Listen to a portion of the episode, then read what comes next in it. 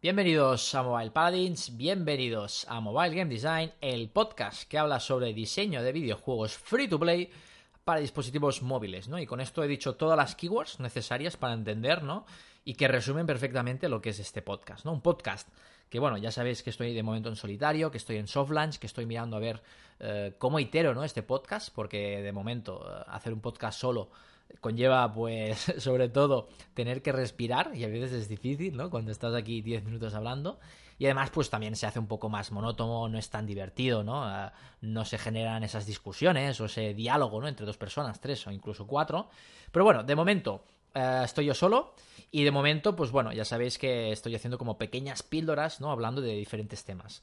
Es verdad que este año uh, empecé muy fuerte, y de hecho saqué dos, dos, episodios y ya llevaba ya un mes sin, sin, sacar nada, ¿no? Y bueno, mal, mal por mí porque dije que volvería y bueno, de momento lo estoy haciendo un poco intermitente, ¿no? Bien, hay muchos temas, hay muchos temas de los que me gustaría hablar. Um, de hecho, en este último mes he estado trabajando en dos proyectos y he aprendido, ¿no? Y realmente he trabajado en varios temas muy interesantes, ¿no? Y de los que me gustaría hablar. Pero hoy voy a hablar de otra cosa, ¿vale? Que no es ninguna sorpresa porque el título del podcast lleva su nombre, y no es otra que hablar un poco del diseño de Clash Royale, ¿vale?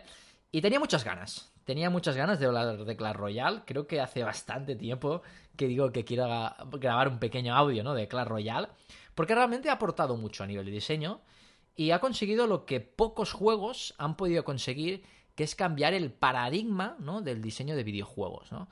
Cuando digo que cambia el paradigma, estoy diciendo que actualmente yo creo que no es una barbaridad decir que el 60% o 70% de los videojuegos que salen a día de hoy, free to play para dispositivos móviles, tienen algo, ¿no? Algo que se han basado en Clash Royale, ¿no? Concretamente en su sistema de, de monetización y en su sistema de, de, de romper, ¿no? De poner la barrera en la progresión del jugador, ¿no? Bien, antes de, antes de comentar esto, sí que estaría, yo creo, interesante hacer un pequeño repaso del Cure Loop, ¿no? Que es un concepto que ya se habló en este podcast, pero yo creo que es bueno refrescarlo para, que para entender mejor, ¿no? De, lo que estoy hablando, ¿no? Cuando hablaba de, de ¿no? Cuando hablamos de, de Cure Loop, eh, es básicamente un, un, bucle, ¿no? Principal del juego que se va repitiendo a lo largo del tiempo, ¿no?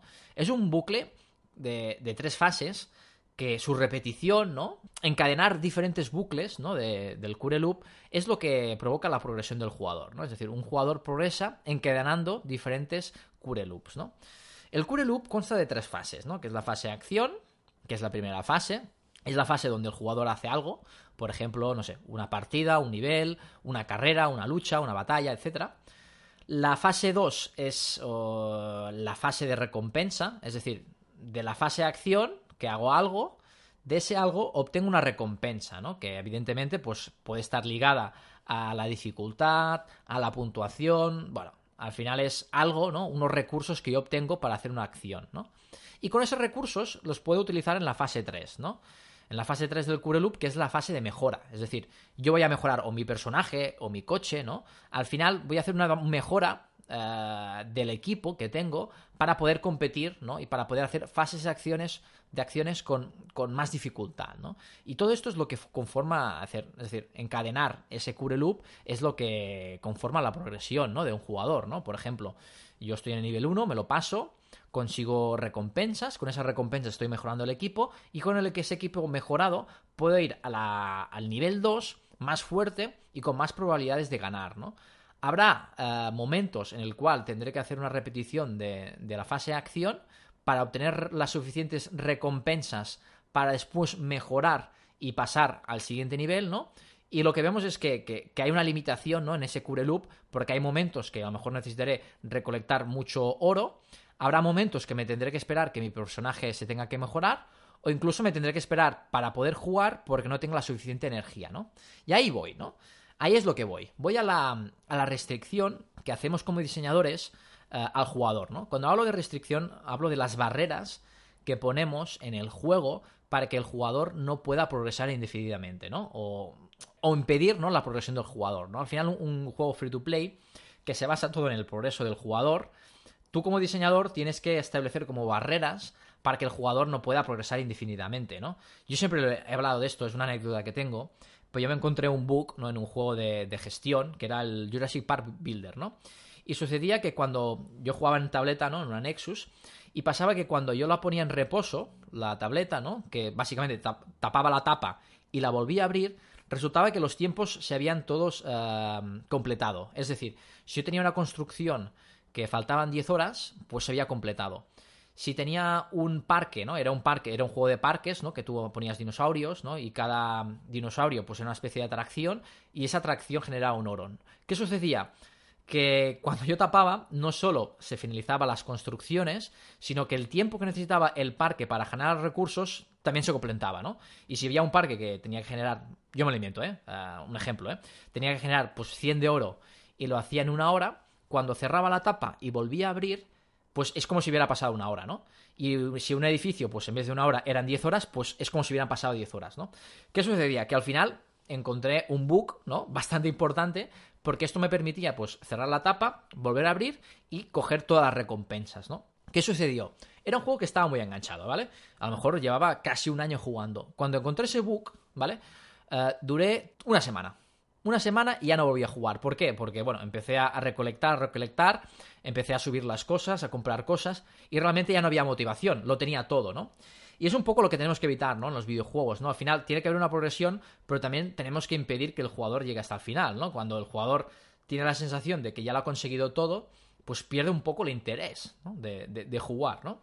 Es un ejemplo, ¿no? Una anécdota que siempre comento porque realmente refleja muy bien lo que tiene que ser un juego free to play, que debe ser un servicio, debe ser algo continuado, es decir, nunca puede acabar el contenido de un juego free to play y además pues ofrecer un reto, ¿no? Es decir, tiene que haber un desafío cada día. Para mí se tiene que presentar un desafío, algo por ejemplo, quiero conseguir este personaje, quiero llegar a este nivel, ¿no? Quiero alcanzar a, este ranking, esta liga, etcétera, ¿no? Y va muy bien, ¿no? Para comentar un poco y para reflejar lo que debería ser un free to play, ¿no? Volviendo al tema de Clash eh, Royale, yo creo que lo ha hecho de un modo muy inteligente, porque hasta ahora si analizamos eh, las barreras que vemos en los videojuegos, casi siempre habían estado en la fase de acción o en la fase de mejora, ¿no? Por ejemplo, un RPG, como ya he comentado, está la fase de acción está limitada porque estoy sujeto a una energía que voy a generando con el tiempo, por lo tanto, el tiempo va a determinar las fases de acción que voy a jugar, ¿no? Al final me va a limitar la experiencia de usuario. Y después también la fase de mejora, ¿no? Eh, si os acordáis, eh, en el hermano de Clash Royale, ¿no? Clash of Clans, necesitabas un tiempo para mejorar los edificios, ¿no? Un tiempo que incluso podía llegar a, días, ¿no? Podías estar una semana para mejorar un nivel de un edificio, ¿no?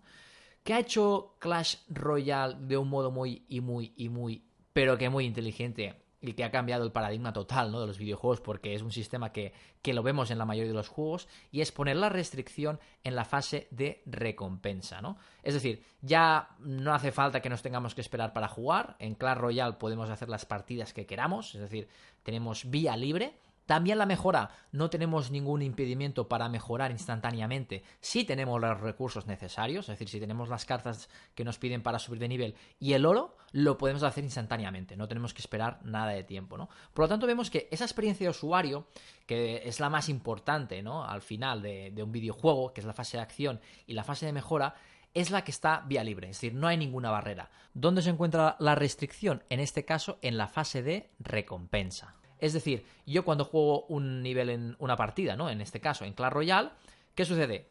gano un cofre. Ese cofre, que es donde contiene la recompensa del nivel que he jugado, tiene que abrirse. Y para abrirse necesita de un tiempo, ¿no? Aquí ya podríamos hablar de las diferentes rarezas que tiene de cofres, ¿no? Que la diferencia que hay es el contenido, ¿no? La calidad de las cartas, así como el número de cartas que vamos a encontrar y la cantidad de oro.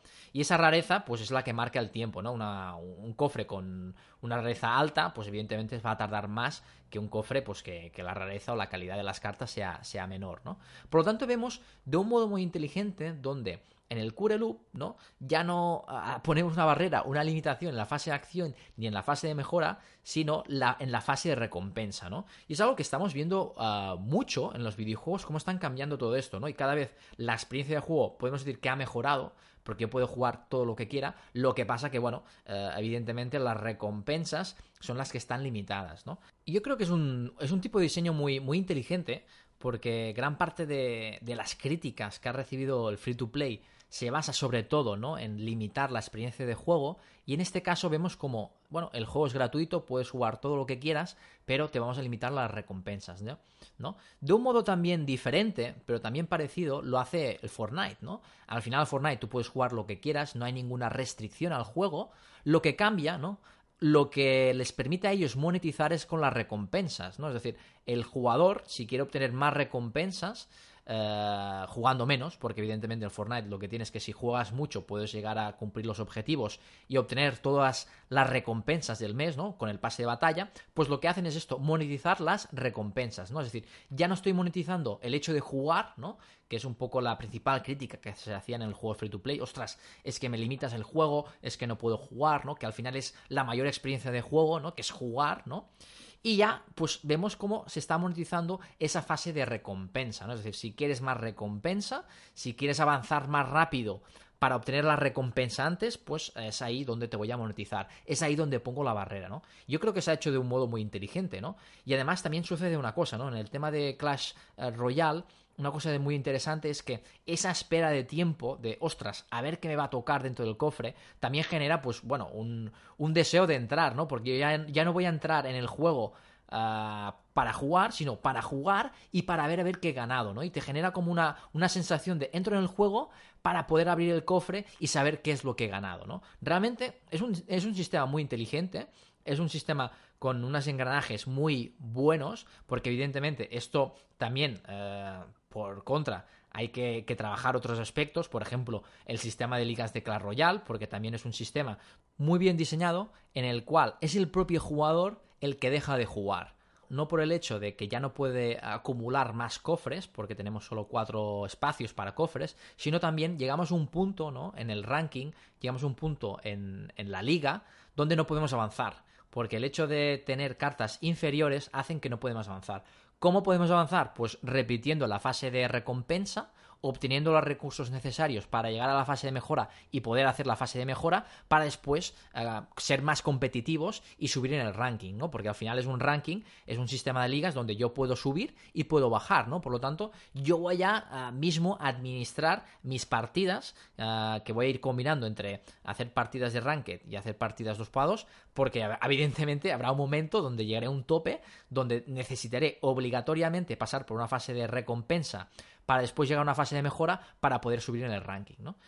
Y bueno, eso es todo. Espero que os haya gustado. La verdad es que tenía muchas ganas de, hablar de este, este, diseño ¿no? de Clash Royale porque es algo que, que, parece tonto, es algo que parece evidente, pero realmente eh, no lo hemos visto aplicar de una forma magistral hasta ahora, ¿no? Es decir, como he dicho antes, no creo que haya sido el primero ¿no? que, haya ofrecido esta fórmula. Sí que el sistema de cofres no lo conocía anteriormente, pero sí que el hecho de, penalizar, ¿no? de poner la barrera en la fase de recompensa, no ha sido el, primero, pero sí es el que un poco lo ha popularizado ¿no? y un poco el que ha, creado ¿no? ese cambio de paradigma en el sector. Y bien, lo vamos dejando ya por hoy. Yo creo que ya es suficiente. Yo creo que la chapa ya ha sido bastante grande, ¿no? Yo creo que ya es suficiente. Por lo tanto, voy a cerrar barraca.